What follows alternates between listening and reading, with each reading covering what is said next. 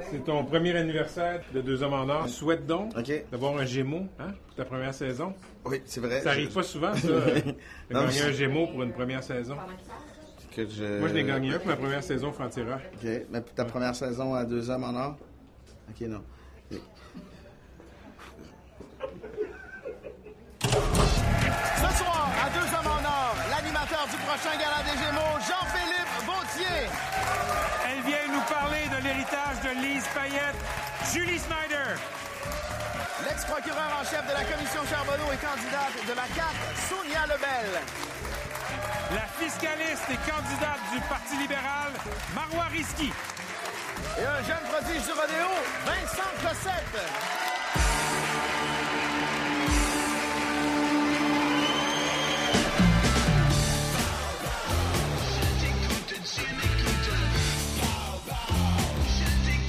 Bonsoir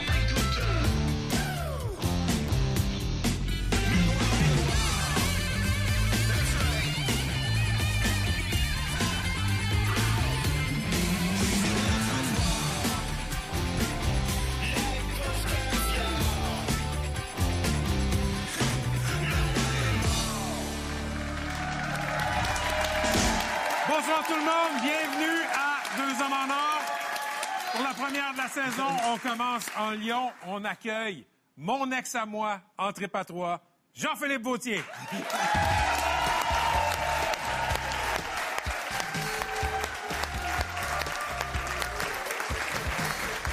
Bienvenue chez toi.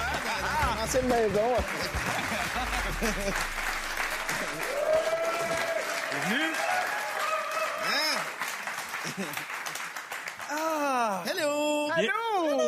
Bienvenue presque chez vous. Ouais? Hey, eh, JP, écoute, euh, félicitations, tu vas animer ce dimanche le, euh, le gala des Gémeaux, hein, la grande fête de la télévision. Uh-huh. Et euh, pour la première fois, tu vas être seul, tu ne seras pas avec Éric Salvaille. Ouais. Quand tout ça est arrivé, est-ce que tu t'es dit que, ouais, à tout prendre, il y a des co-animations qui sont euh, plus faciles que d'autres? Non. non, non, mais je, je- les Gémeaux, ça, c'est- animer un gala, c'est, c'est, tellement dur de comparer à d'autres choses. C'est, une fois. C'est un one-shot. C'est un one-shot, puis tu travailles fort. Tu sais, c'est, constant. Ça part de loin. Tu sais, là, c'est, en septembre. On travaille depuis le mois d'avril. Comme un Super Bowl. Ouais, ça comme Une fois. bon Ouais, sens. Fait que tu, tu fais deux heures et demie de TV, après ça, plus personne n'en parle. OK. C'est, fou- c'est fou de même. Mais de par ce que tu as vécu sur le précédent gala Ouais. avec Eric, as-tu l'impression que tu hérites d'un gala qui est peut-être un peu contaminé, du moins pour le début? Non, je pense pas, non. OK.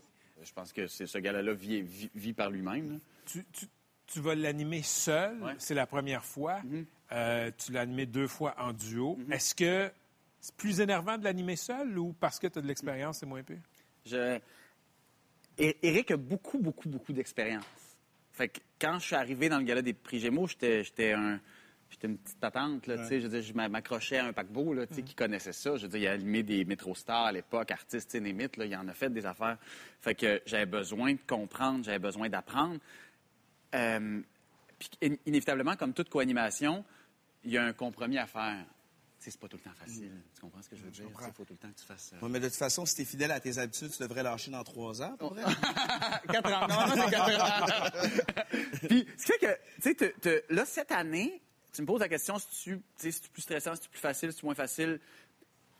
Quand tu es tout seul, c'est ton image, c'est ta teinte, c'est ton idée, c'est inévitablement, c'est plus toi. Ce qui fait que ce que j'ai découvert cette année, c'est que ben, il y a moins de compromis à faire. On se dirige dans un endroit qui me sied mieux.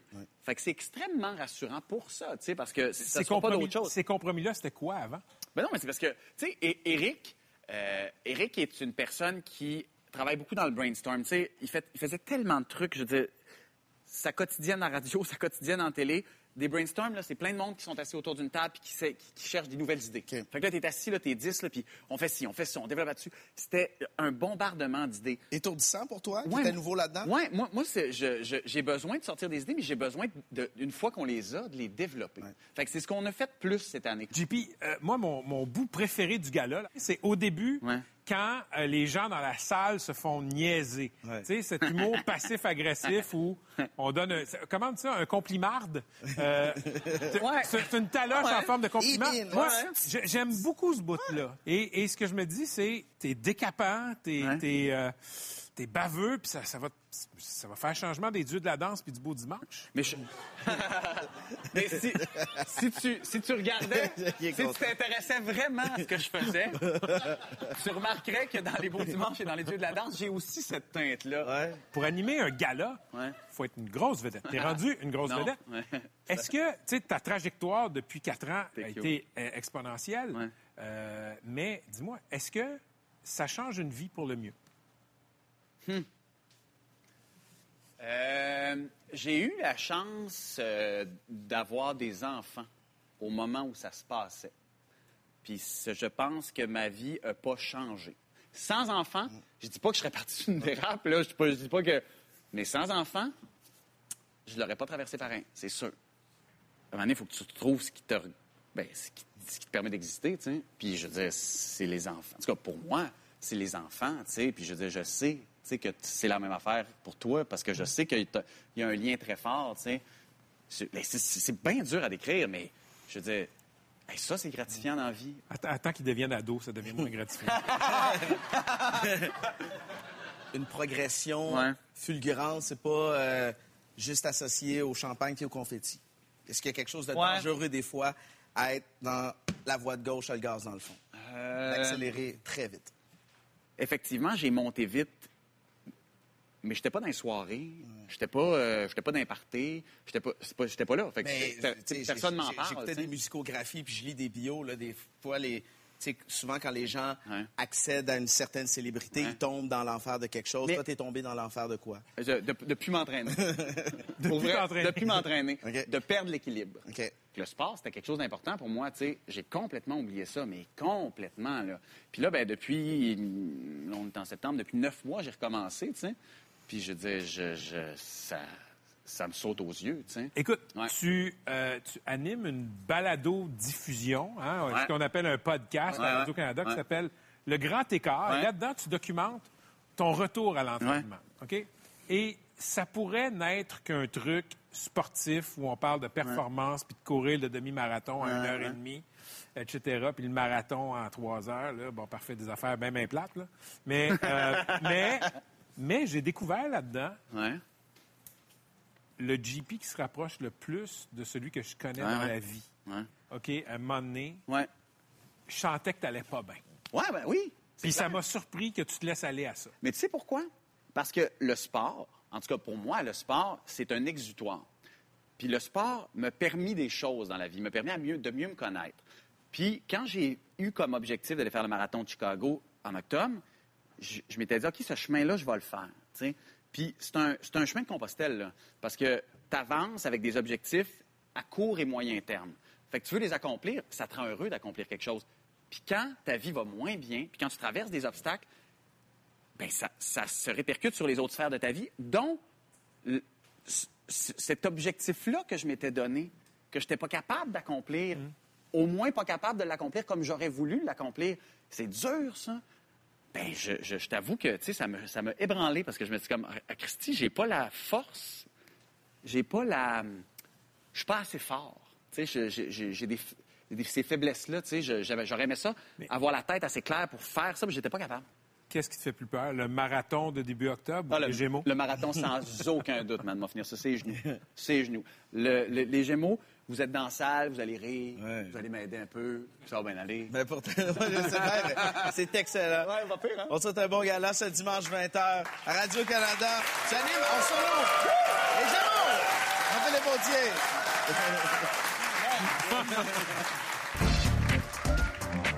Maître Lebel, on a deux politiciennes ce soir à l'émission et il n'est pas question de privilégier une ou l'autre.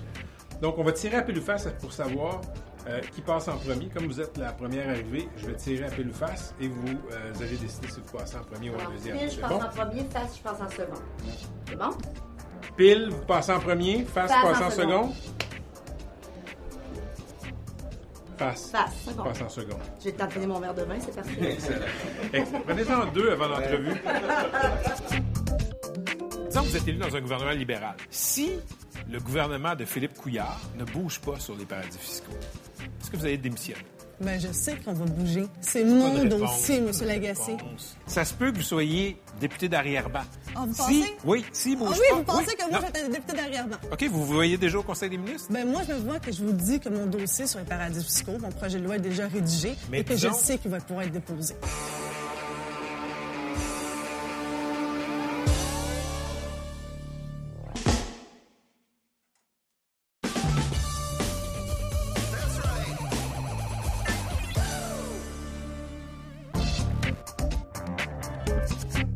Saint-Éric Salvaire, les Gémeaux, tu vois ça comment? Moins de job.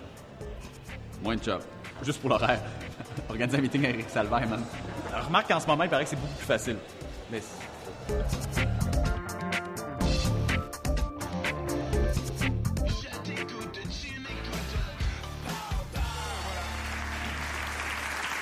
Marois Risky, candidate du Parti libéral dans Saint-Laurent, bienvenue à Deux Hommes en Or. Merci de me recevoir.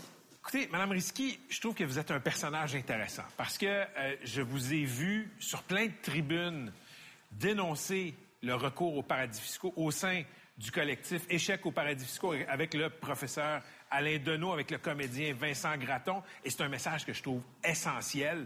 Et, vous avez certainement éveillé des consciences quand vous faisiez ça dans euh, la société civile. Et là, on apprend, pouf, vous devenez candidate pour le Parti libéral du Québec et depuis 15 ans, les libéraux ne se sont pas distingués par leur lutte aux paradis fiscaux.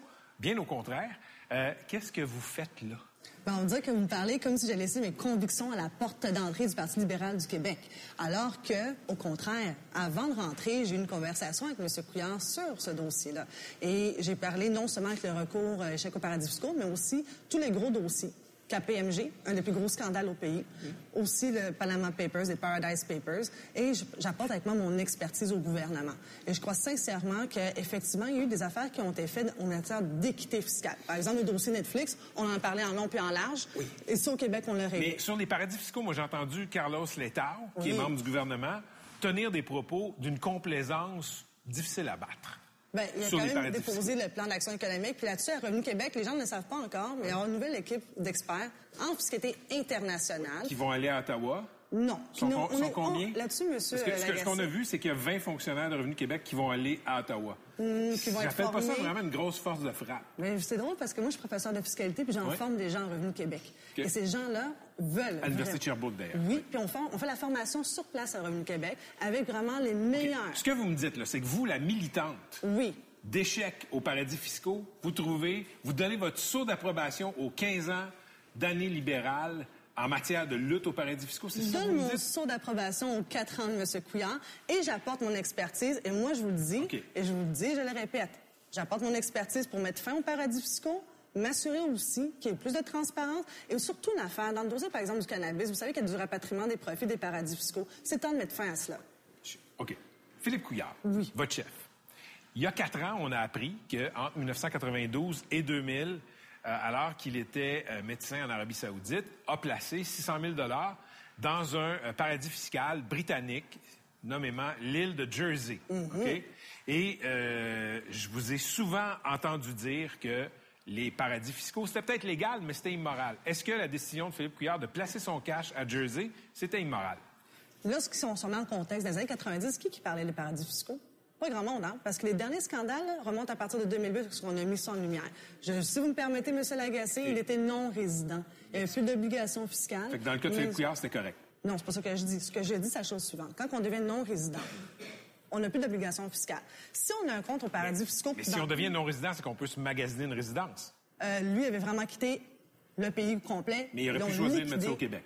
Il aurait pu choisir de le faire, mais, Mais- souvent quand vous... Une seconde, M. Lagacé. J'ai l'impression que Marois Risky, la militante, aurait été beaucoup plus dure avec Philippe Non, parce que j'ai commenté ce dossier-là quand j'étais aussi Puis, militante. puis vous étiez d'accord avec ça? Ce que j'ai dit, je le répète, quand on devient non-résident, on n'a plus d'obligation OK. fiscale. Mais c'est aussi que ce que j'ai dit, c'est la chose suivante. Souvent, les gens qui sont, par exemple, des non-initiés, par exemple, un neurochirurgien, c'est pas un spécialiste de la fiscalité, il va se remettre à ses professionnels. Je dis, il faut taper ses doigts sur les professionnels. Par exemple, les fiscalistes qui vendent des stratagèmes fiscaux. Mais dans son cas, lui, il n'y avait pas de stratagème fiscal, puis j'aim- j'aimerais aussi souligner qu'il a aussi déclaré ce compte-là. C'est pas tout le monde qui déclare. C'est vrai. En toute justice, c'est vrai, il l'avait déclaré. OK. Eugénie Bouchard, la tenniswoman. La tenniswoman euh, québécoise, s'est magasinée une résidence fiscale aux Bahamas. C'est un paradis fiscal. On soupçonne très fortement que c'est parce qu'elle veut jouir d'un taux d'imposition euh, pas mal différent, disons. Euh, et votre chef, Philippe Couillard, dit c'est une décision personnelle de Mme Bouchard. Et euh, moi, je trouve ça bien correct. Est-ce que c'est bien correct? Monsieur Lagacé, je trouve ça tellement euh, futile qu'on on met ça à... Vous trouvez- vous trouvez quoi? Une seconde. Le dossier de Mme Bouchard, là, je trouve ça tellement dommage qu'on se rapporte qu'à elle. Alors qu'elle a quitté le Québec là, à l'âge de 12 ans pour la Floride. Donc, elle avait déjà changé sa résidence fiscale à l'époque. Et personne ne va me faire croire à moi, Risky, du qu'à l'âge de 12 ans, elle avait... Il y a personne qui va croire une seule seconde qu'à l'âge de 12 ans, elle magasinait sa résidence fiscale. Oui, mais elle vient de s'établir là-bas. Là, elle vient de s'établir Comme adulte, là-bas. elle a choisi d'aller payer ses impôts là-bas. Monsieur Lagacé, en matière fiscale, c'est pas l'individu qui choisit sa résidence. Les autorités fiscales américaines qui vont dire est-ce que dans les faits, est-elle réellement résidente des Bahamas? Et là, si vous me permettez, C'est légal ce qu'elle fait. si elle. J'ai aucun problème avec le fait que, que- ce soit qu'on dise que c'est légal. Mais la Marois Risky militante disait que c'était Si immoral elle ce genre de habite truc-là. là-bas et qu'elle est réellement là-bas, par exemple, Julie Mance, elle a réellement quitté pour les Bahamas, oui ou non? Je sais pas, je suis pas, au courant Ben, que je elle a pense. quitté Julie Mance avec Corey Hart pour les Bahamas. Ils se sont établis là-bas avec leurs Qui? cinq Corey enfants. Euh, Corey Hart, le chanteur. Donc, euh, ah ben là, Non, non, non, mais écoutez, Si j'ai pas l'impression d'entendre. Marois Risky, la militante qui était avec Alain Deneau, le professeur qui a fait la, la croi- la- la croisade de la vie d'Alain Deneau, c'est contre les paradis fiscaux. Je reconnais pas cette fille-là. ben la fille vous dit qu'au lieu de se Là, concentrer sur- soudainement, il y a plein de circonstances atténuantes. Monsieur Lagacé, il n'y a pas des circonstances atténuantes. On parle de non-résidents. Moi, j'ai envie de me concentrer sur les résidents. Ceux que, par exemple, des multinationales qui font des affaires ici, puis qui artificiellement délocalisent nos profits à l'étranger pour pas payer d'impôts. C'est là le véritable problème. C'est là que c'est des centaines de milliards qui nous échappent. Fait Alors, quand- si vous voulez vous concentrer Quand il n'y a sur pas de lien avec les libéraux, c'est correct. non, c'est pas ça, Monsieur euh, Lagacé. Là, vous simplifiez les affaires. C'est que si vous voulez mettre l'emphase sur des petits cas, c'est correct. Moi, j'aime mettre l'emphase sur les grandes multinationales. Là, vous êtes dans Saint-Laurent, fait que vous allez être élu, là, je veux. Ben, je fais quand même mon terrain. ouais. Je veux pas vous souhaiter bonne chance parce que. Je Ben, pense, je pense que bon même courage. René Lévesque serait élu libéral dans, euh, Dans ouais. Bon. Ben, je fais OK. quand même mon, mon porte-à-porte et ça va très bien sur le terrain. Bonne chance. oui. Merci. Euh, euh, mais, donc, vous allez être élu. Disons que vous êtes élu dans un gouvernement libéral. Si le gouvernement de Philippe Couillard ne, ne bouge pas sur les paradis fiscaux, est-ce que vous allez démissionner? Ben, je sais qu'on va bouger. C'est mon dossier, une Lagacé. C'est pour ça qu'on est venu chercher. C'est pour mon expertise. On a vu des policiers ne pas devenir ministre de la Sécurité publique. On a vu des bâtonniers ne pas devenir ministre de la Justice. Ça se peut que vous soyez député d'arrière-ban. Ah, vous Si- pensez? Oui, si Ah bouge oui, pas. vous pensez que moi, je être député d'arrière-ban? OK, vous vous voyez déjà au Conseil des ministres? Ben, moi, je me vois que je vous dis que mon dossier sur les paradis fiscaux, mon projet de loi est déjà rédigé Mais et que je sais qu'il va pouvoir être déposé. Regardez, l'avocat Marc Bellemare s'est lancé en politique en pensant qu'on lui donnerait le mandat de réformer le no-fault. Il l'a pas réformé. Heureusement. Il a démissionné. Parce qu'on est bien content d'avoir un a- régime euh, il a- au Québec On va pas faire l'histoire de Marc Bellemare, mais je donne un exemple de gens qui sont allés en politique pensant changer les choses et ils n'ont rien, changé. Oui, mais il y a une Allez-vous démissionner des si, citoyens. si le gouvernement libéral, dont vous allez peut-être faire partie, ne bouge pas là-dessus? Je sais qu'on va bouger. C'est pas une réponse. Ben, je vous le dis, Monsieur OK. Lagacé, le projet de loi est déjà rédigé et même si je suis député, pas ministre, vais être en mesure de le déposer. D'accord. Madame Risky. Oui. Euh, ce que j'entends beaucoup à propos de la campagne électorale présentement, c'est on ne nous présente pas de projet de société et on ne nous fait pas rêver. Et là, pour conclure l'entrevue, je vais vous donner 30 secondes pour me faire rêver à un éventuel gouvernement libéral. Ben, qu'à nouveau gouvernement libéral, vous allez pouvoir enfin avoir tous les moyens de vos ambitions parce que la lutte contre les paradis fiscaux, ça va nous permettre justement de s'assurer que tous les profits qui ont été détournés vers ces paradis fiscaux vont être rapatriés ici. Et avec ces centaines de millions de dollars additionnels, oui, on va pouvoir avoir plus d'argent dans notre éducation et aussi notre système de santé. 30 secondes. C'est mon intellect qui a été stimulé. J'ai pas rêvé tant que ça, mais merci. Oh! Merci. Merci beaucoup. Jim. Il y a euh, des groupes environnementalistes qui ont envoyé des formulaires aux quatre principaux partis et la CAQ a reçu le pire score. Est-ce que vous avez honte? Non, pas du tout. Je trouve qu'il est très difficile. Non, pas du tout, mais je vais vous le dire pourquoi. Laissez-moi aller. OK?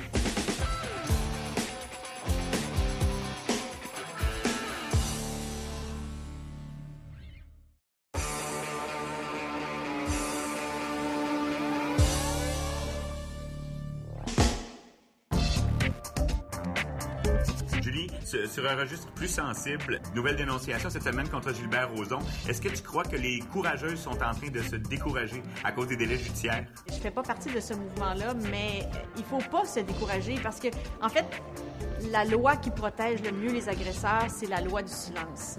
Et je sais qu'il y a des, des hommes agresseurs, prédateurs, qui vivent en ce moment impunément. On en connaît, tu en connais, j'en connais, et il y a des victimes qui sortent pas. Et à force de voir d'autres victimes sortir, peut-être que ça va être décourageant, mais peut-être aussi que ça va être encourageant. J'ai aussi une pensée pour la croupière euh, qui- envers qui euh, Gilbert Rozon a lui-même plaidé coupable, euh, puis qui a obtenu l'absolution. Elle, personne n'est sorti pour elle. Et là, je pense que le mouvement de société, on ne sait pas où ça va mener, mais en tout cas, ça peut pas être pire.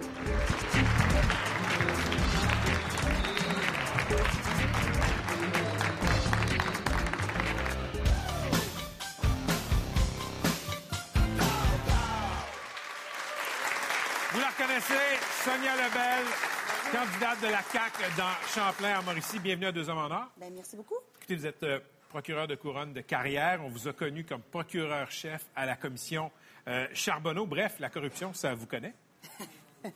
Oui, le crime me connaît beaucoup. Il me connaît plus que la corruption. Moi, j'ai commencé vraiment ma carrière en crime organisé, les, les- les trafics de stupéfiants comme procureur à la couronne. Oui. Puis c'est la commission, naturellement, qui m'a mis à jour, si Qui, on veut. qui- qui vous a fait connaître, hein? Ouais, On ouais, se rappelle tous de ouais, ce claquement de doigts. une demi-seconde en quatre ans, C'est vrai, c'est vrai, mais c'est ça la télé, des fois, c'est une petite impression comme ça. OK, euh, vous avez dit ceci à propos du Parti libéral du Québec il y a quelques mois.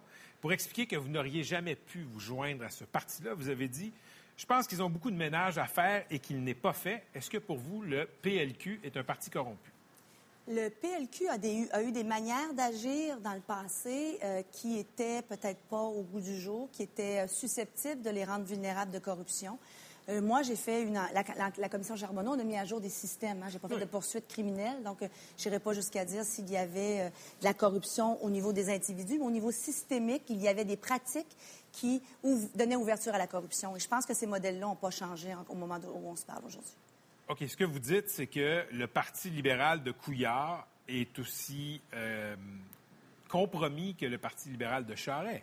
Ce que je dis, c'est que le Parti libéral actuel de 2018 se comporte comme le Parti libéral de 2014, celui de 2012 et celui d'avant. Mais c'est gros ce que vous me dites là. C'est gros parce que, euh, effectivement, puis j'ai pas de preuves à l'effet qu'il y a des contrats particuliers qui se donnent, mais il y a eu, moi, ma grande déception au niveau de la commission Charbonneau et des témoignages que j'ai entendus, c'est le refus des gens qui sont venus témoigner de s'assumer Qu'est-ce que vous voulez dire? d'admettre qu'il y avait des problèmes, d'admettre, parce qu'on était. le- L'exercice de la commission Charbonneau aurait dû être un exercice collectif pour essayer de trouver une solution, hein, puis faire une espèce de. Mais, oui, je vous Mais- savez, c'est pas à vous que je veux dire ça. Oui. Pas dans la nature humaine de venir dire Hey, savez-vous quoi? J'ai Ouais. mal agi. Je sais. Il n'y en a pas beaucoup mais qui ont fait ça. Je vis d'espoir dans la vie, qu'est-ce que vous voulez que je vous dise? C'est Ouais. ça? Bon, regarde.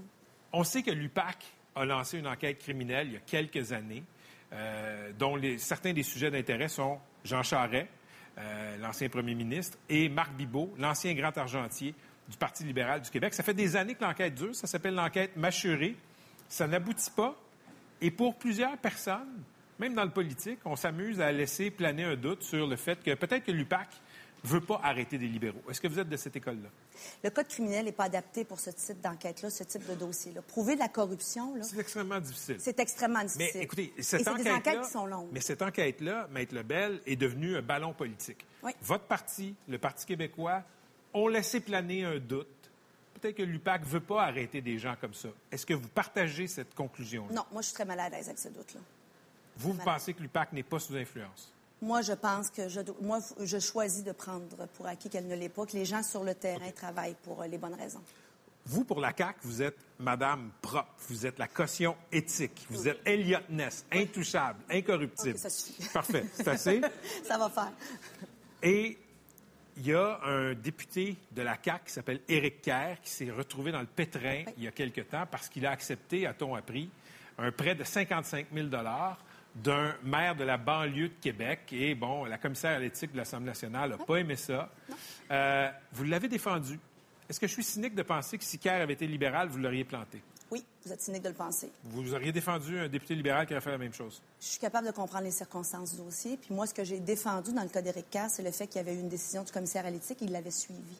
Et ce que j'ai déjà dit, c'est que l'éthique, que l'intégrité, c'est pas la perfection. Hein. C'est de se poser les bonnes questions au bon moment et de se remettre en question quand il le faut. Ce que j'ai défendu, c'est le processus. Il existe un processus sur lequel les députés ont voté, se sont mis d'accord. Ça s'appelle le commissaire à l'éthique. Il a allé rencontrer la commissaire à l'éthique, il a soumis son cas, elle a émis des recommandations, il les a suivies. Qu'est-ce qu'on peut dire de plus? C'est c'est le processus que j'ai défendu, c'est ça que j'ai défendu. Je veux vous amener sur un terrain qui n'est pas, euh, qui, qui est pas, disons, votre euh, terrain de prédilection à la CAC, l'environnement. Il y a euh, des groupes environnementalistes qui ont envoyé des formulaires aux quatre principaux partis, leur demandant de détailler leur vision de l'environnement, leurs propositions en environnement. Et la CAC a reçu le pire score. En fait, ces groupes-là ne savent pas ce sont quoi. Quelles sont les positions environnementales de la CAC. Est-ce que vous avez honte? Non, pas du tout. Je trouve qu'il est très difficile. Non, pas du tout, mais je vais vous le dire pourquoi. Laissez-moi aller. OK. Non, je trouve qu'il est très difficile. euh, Ce que je trouve qui est, qui est fantastique présentement, c'est que compte tenu des- de la conjecture actuelle des, des- de la- des- des élections, c'est qu'on parle d'environnement. hein. Il y a quatre ans, on parlait de souveraineté, on parlait de séparation. De- de- dans les 50, derniers, on a par- 50 dernières années, on n'a parlé que de ça. Maintenant, on parle de santé, on parle d'éducation, on parle de famille, et là, on peut parler d'environnement. Oui, mais je, je- comprends, mais ça fait quoi? Ça fait combien d'années? Ça fait 4, 5, 6 ans que M.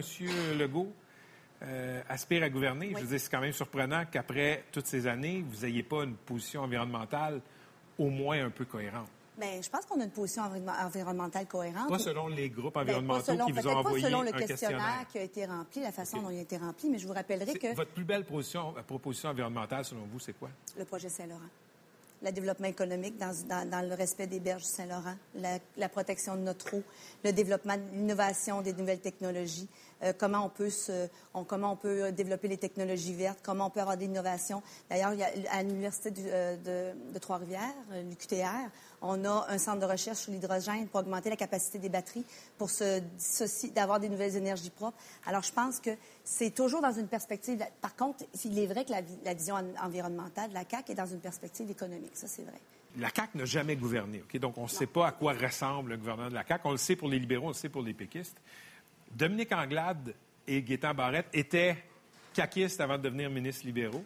Euh, après ça, Enrico Ciccone et euh, Gertrude Bourdon se sont laissés courtiser par la CAQ avant d'accepter l'offre du Parti libéral. Marguerite Blais était une ministre libérale avant de devenir caquiste. Je suis un peu mêlé. C'est quoi la différence entre la CAQ et le PLQ? Bien, la CAQ a une vision, je pense, qui est beaucoup plus pragmatique et plus proche des gens, beaucoup plus, terre à terre. Je pense qu'on est là pour les bonnes raisons. En tout cas, moi, je suis là pour les bonnes raisons, c'est ça, c'est clair. Et la raison pour laquelle j'ai joint ce parti-là, il y a un an et demi, alors qu'on était troisième dans les sondages, alors c'est pas par opportunisme que j'ai laissé mon poste de procureur de la couronne sur la table, mais c'est parce que j'ai rencontré des gens qui avaient envie de faire mieux pour vrai. Puis peut-être qu'on va être cynique en m'écoutant, peut-être qu'on me croira pas, mais moi, j'y crois réellement. Depuis que la campagne est commencée, il y a un thème qui revient souvent. Euh, C'est-à-dire que les partis ne semblent pas proposer de projet de société. Oui. Euh, J'entends souvent la phrase qui revient, c'est « ils nous font pas rêver ». Fait que là, je vais vous laisser 30 secondes en tant que caquiste pour me faire rêver comme électeur.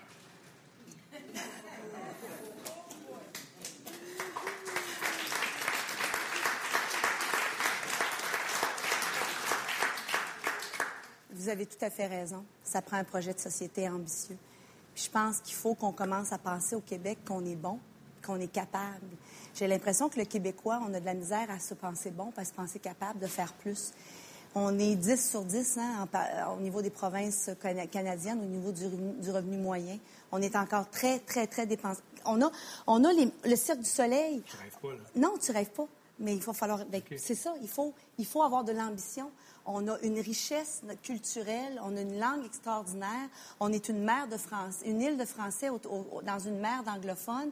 Les gens viennent de partout pour notre notre notre euh, singularité. Je sais pas, c'est pas le bon mot, hein, notre, notre particularité. Notre je- caractère distinct. notre caractère distinct, il faut en faire une valeur au lieu d'en avoir honte ou d'avoir l'impression de se cacher. Je pense que c'est ce qu'on peut, on peut faire au Québec. Être fier. Juste être fier. J'ai j'ai pas rêvé, mais je vous souhaite bonne chance. Bien, merci.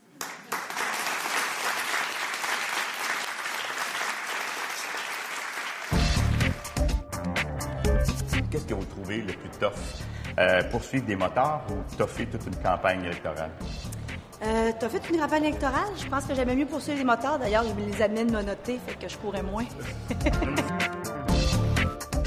Mais il y a de la place pour plusieurs amours dans une vie, Julie. Oui, mais c'est vrai que je suis mal placée pour vous contredire.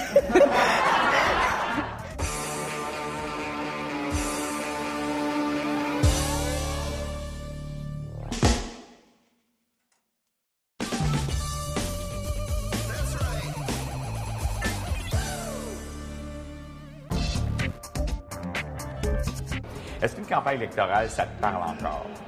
Ben, les campagnes électorales, ça m'a toujours parlé. J'avais 14 ans, je vendais des cartes du Parti Rhinocéros. là. Je cognais aux portes, j'ai bon, je suis vice-présidente du Parti Rhinocéros, on était tous vice-présidents. Et euh, on a plusieurs promesses. On va changer l'eau du fleuve en Kool-Aid, on va déménager les Rocheuses, puis on va légaliser le pot. Ben, Justin Trudeau, il a réalisé les promesses du Parti Rhinocéros. Je pensais pas voir ça de mon vivant. Je t'écoute, tu m'écoutes. Julie Snyder, bienvenue à Deux Hommes en Or. Merci, Pierre. C'est un grand plaisir de te recevoir. Merci à toi. La première de la saison. Julie, le 5 septembre, Oui. le Québec a perdu une grande dame, Lise Payette. Il y a de ça quelques années, en tant que productrice, tu as produit Un peu plus haut, Un peu plus loin. C'est un documentaire qui raconte son histoire, dans lequel on retrouve Flavie, sa petite fille. Tu as parlé à Flavie récemment. Raconte-moi les soir. derniers moments. J'ai encore parlé ce soir. J'ai parlé après le décès de sa grand-mère. Elle m'a dit ma grand-mère, elle voulait vivre pour voir son arrière-petit-fils. Et quand elle lui a présenté Flavie, son petit garçon qui a juste deux mois, elle m'a dit j'ai vu la plus grande émotion chez ma grand-mère. J'ai jamais vu ma grand-mère dans cet état-là et je l'ai vue dans beaucoup d'états. Mais elle dit, je l'ai jamais vue dans cet état-là. Elle s'est mise à pleurer. Puis ça a été un grand moment d'émotion. Et elle a dit après, mais maintenant, je peux mourir. Pour toi, c'est qui les paillettes? Bon, je, je réalise, puis en écoutant le documentaire, on réalise qu'il y a bien des jeunes, la nouvelle génération, qui n'ont aucune idée de, de qui elle était, la, la militante des premières dans un conseil des ministres, euh, qui, a, qui a- qui a été une, une militante, une femme très, très forte. Mais pour toi, Julie Snyder, qu'est-ce qu'elle représentait, les paillettes? La première image que j'ai de Lise Payette et de la politique, j'avais 9 ans, en 1976.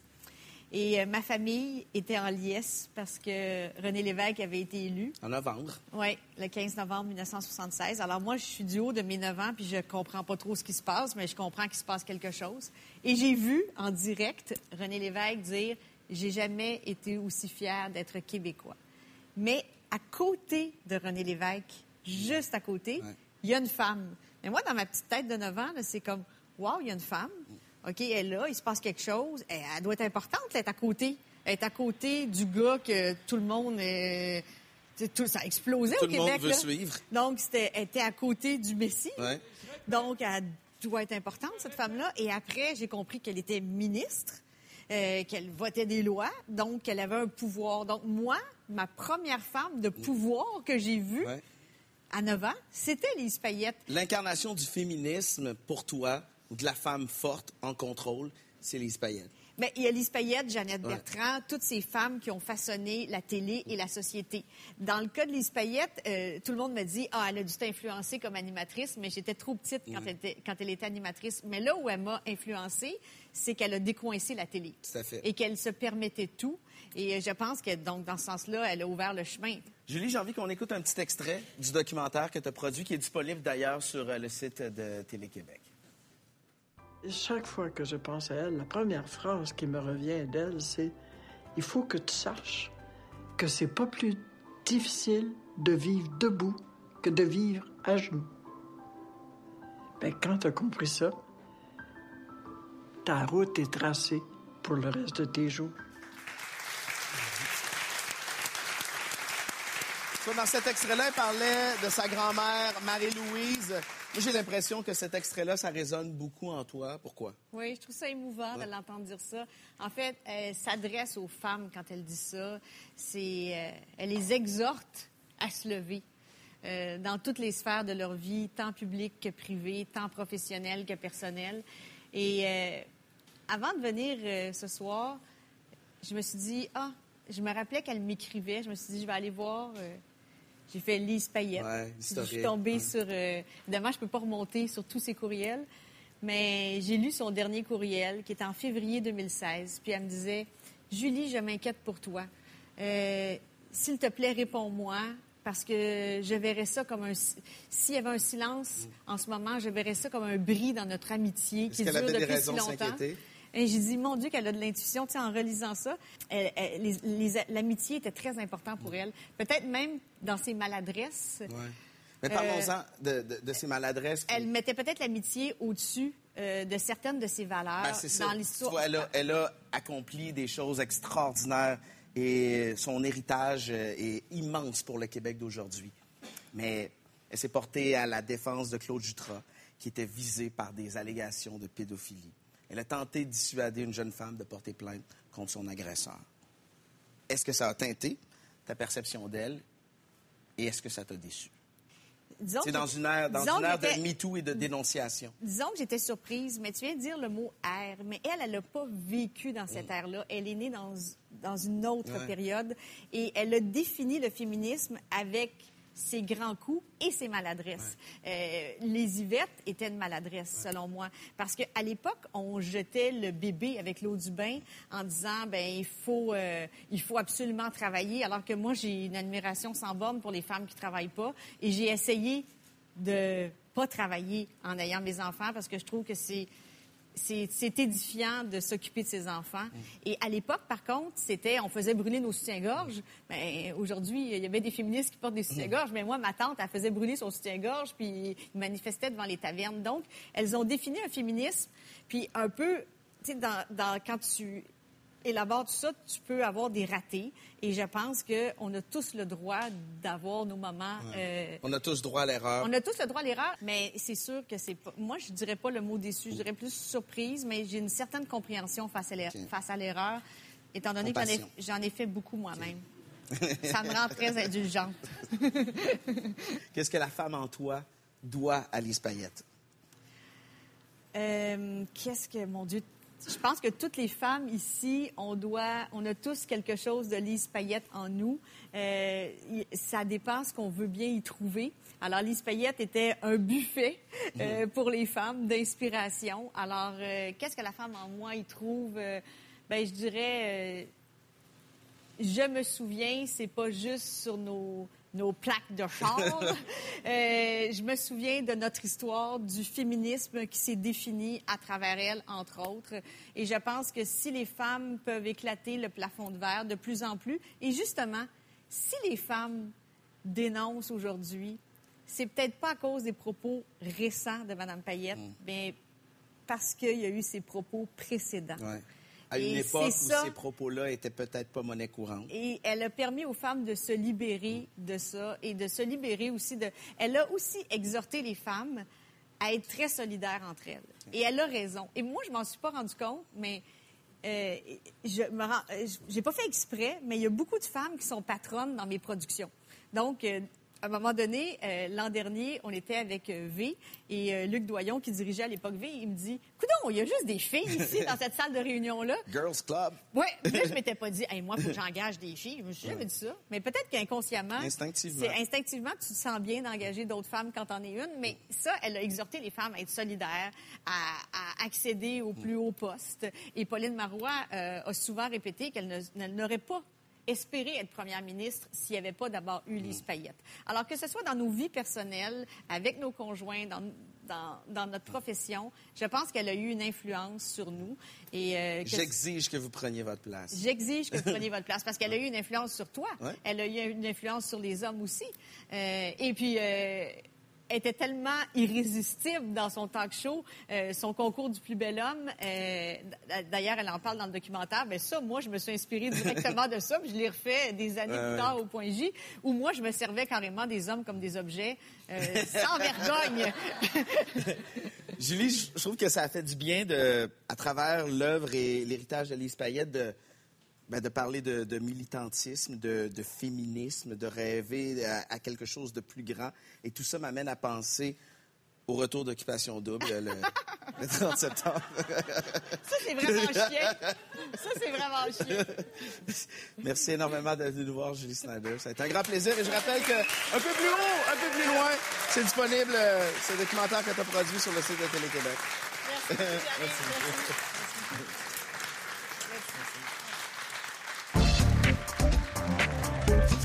Alors, on va faire un quiz de circonscription. Combien d'habitants à 5000 têtes près dans Champlain? Euh, entre 49 et 52 000. Bravo. Ça, c'était la Hein? facile. Fait que je me, suis mis, je me suis mis 5 000 chaque barre. Je suis avec ça. Ça, ça fait Je me suis donné moi-même un 3 000, tu sais. Combien de kilomètres carrés? Ah, ah. Ah, ça, j'avoue que je ne sais pas, mais je vais dire beaucoup. Il y a combien de Tim Hortons? Oh, euh, il y a beaucoup de Morgan, parce que c'est Morgan qui est fort dans, le- dans, le- dans, Ah oui? le, dans le coin du Cap. Là. Puis moi, je te dirais que c'est pas mal chez Morgan que je vais. Question régionale. Le petit poisson des chenaux, est-ce que ça se pêche juste en hiver? Ça se pêche en hiver, oui.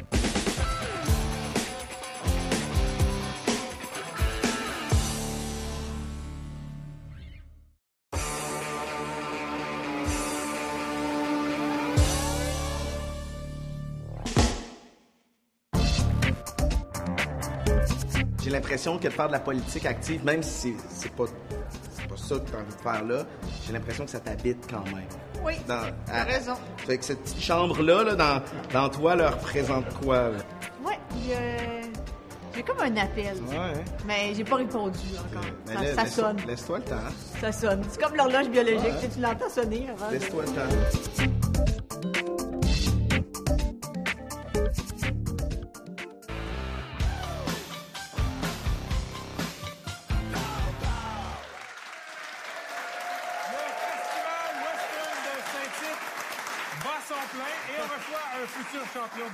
Rodéo, Vincent Cossette, 11 ans. Salut, mon cher.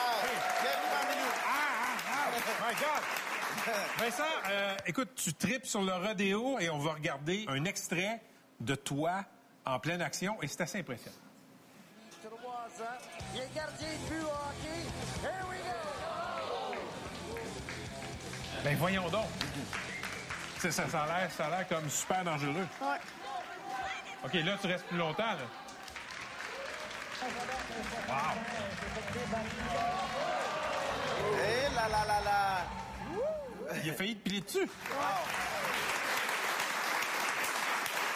Moi, ce que je retiens de ça, Vincent, premièrement, ça dure pas longtemps. Non. Ça a l'air de faire très, très mal. là. Je veux dire, ce sont des grosses bêtes. Euh, ça dure pas longtemps, mais pour nous autres, euh, c'est tellement le stress qui embarque que ça va être, pour nous autres, c'est super long. Tu as 11 ans, tu as commencé à quel âge à faire Euh, ça? J'ai commencé à 6 ans. À 6 ans. Puis à 6 ans, t'embarquais sur des grosses bêtes comme ça Non. qui peuvent te piétiner, qui peuvent te, te blesser. Ben, c'était un peu plus petit, là, mais c'était c'est comme la première vidéo qu'on a vue, là, la première. Mais t'as pas peur de mourir? Je pense pas. Faut pas que je pense. Parce que, je- sincèrement, je regarde ça, je trouve ça effrayant. Ouais. Et je me demande, bon, OK, à ton âge, je comprends là, que euh, on- on veut faire du sport. Moi, mon fils, à 6 ans, quand tu as commencé à faire du rodéo, il voulait jouer au hockey, au soccer, etc., faire du vélo. Comment on en vient à vouloir monter sur un veau pour faire du rodéo?